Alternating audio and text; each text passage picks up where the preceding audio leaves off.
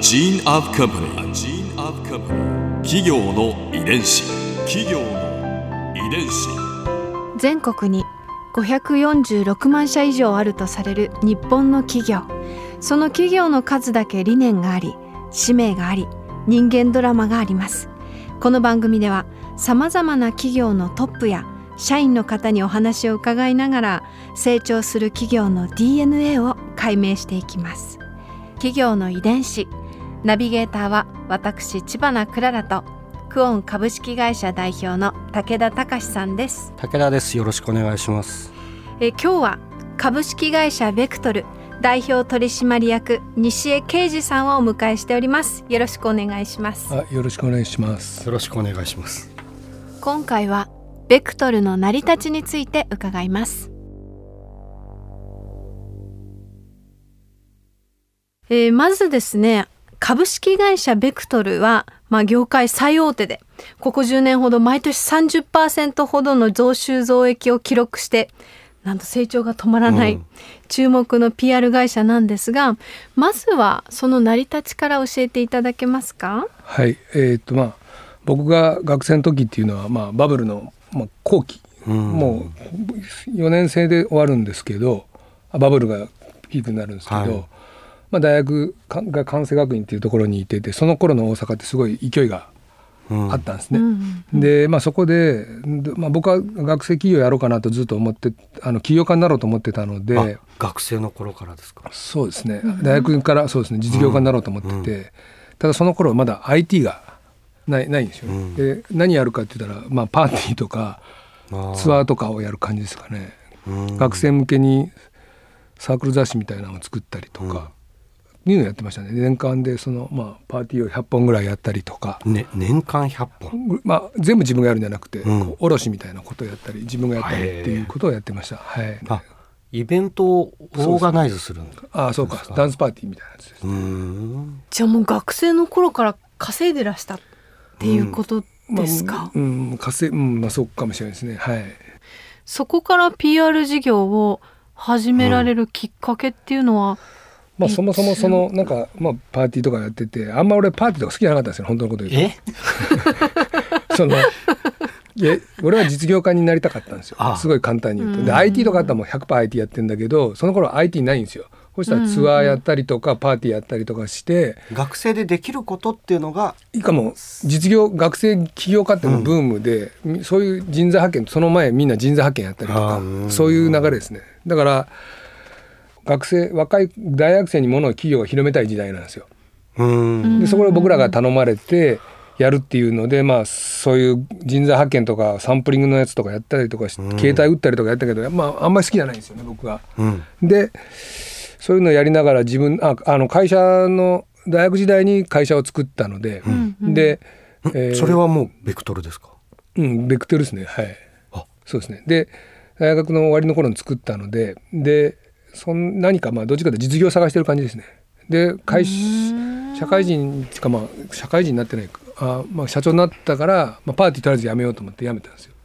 そしたらあんまもうかお金がなくなったことに気がついてでその何やろうか悩んでる流れの中で、うん、まああの PR に出会ったんですよね。でたまたまそのクライアントの営業すごい得意なので片っ端から営業は得意で、仕事取ってくるのは得意で PR の仕事を取ってきて PR 会社に物を頼んだんですよ。すごい簡単に言うと。うん、ほんで、うん、その PR 会社が今インチキ PR 会社でできなかったんですよね。金曜日の夜になんか番組に放映されるって言われて、うん、でみんな某時計会社でみんな営業のみんな待ってるんですよ。放映されると思う、えー、その瞬間をね。日本全国の、えー、それなのに流れず。で月曜日に呼び出し食らって、でで自分でやるしかなくなったんですよね。でそこから PR 会社を始めたんですけど。企業。遺伝子。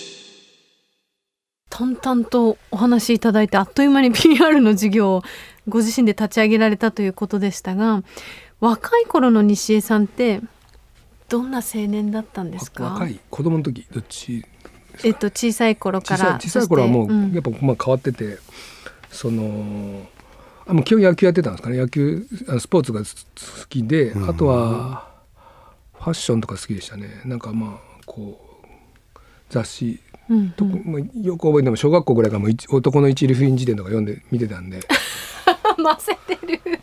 これは俺が買うやつとか、えー。スーツはあいつかいつか買うやつマークですか？いつかっていうかもう普通に決めてましたよね。スーツは生地から生地のブランド全部覚えたりとかもうなんかそういうタイプやったんで、ははい、時計とかもこれを買うとか。もう小学校で決めてた記憶ある、はい、そんな小学生隣にいたらびっくりしまあす、ねちなみにどんな時計を決めてたんですか？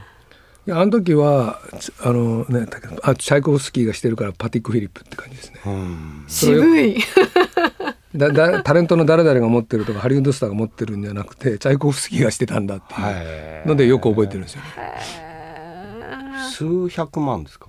パティックは数300万とか。300万。はい、それ小学生の時にもう決めるわけですね。決めるっていうかまあなんかそういうのをこうもうが好きなんですよね。まあ今はもうそこまで興味なくなっちゃったんですけど、うん。手に入れたんですかその時は？いやもうちょっと上の方。へ 通り越しました。した、はい。なんかお仕事される上で大事にされてるモットーなんかありますか？僕はもうごまあなんかご機嫌にやるっていううちの会社の考え方なんですけど、まあ、楽しくご機嫌にやりましょうっていう考え会社なんですよね。うんはい、ご機嫌にやるってどういうことですか？どう？うーん。なんかまあ仕事やるときにうんなんか大変そうにやる人と。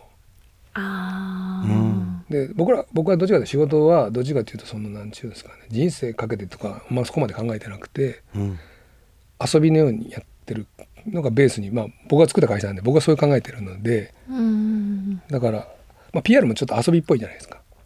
こうどうですかね。世の中をこうブームメント起こしたりとか,、うん。なんか楽しんでやんない限りできるもんそのうんちょっとそうそう職種によって違うじゃないですか。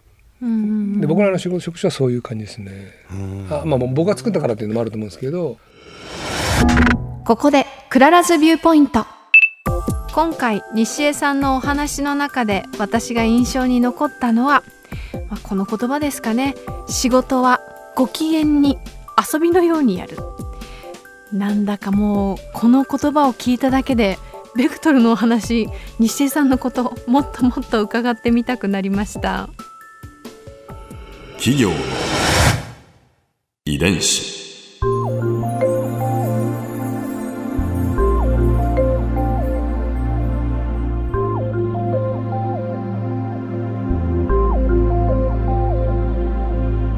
この番組はポッドキャストのほかスマートフォンタブレット向けアプリ JFN パークでも聞くことができます。お使いのアプリストアからダウンロードして企業の遺伝子のページにアクセスしてみてください。それでは来週もまたお会いしましょう。企業の遺伝子ナビゲーターは私千葉なクララとクオン株式会社代表の武田隆でした。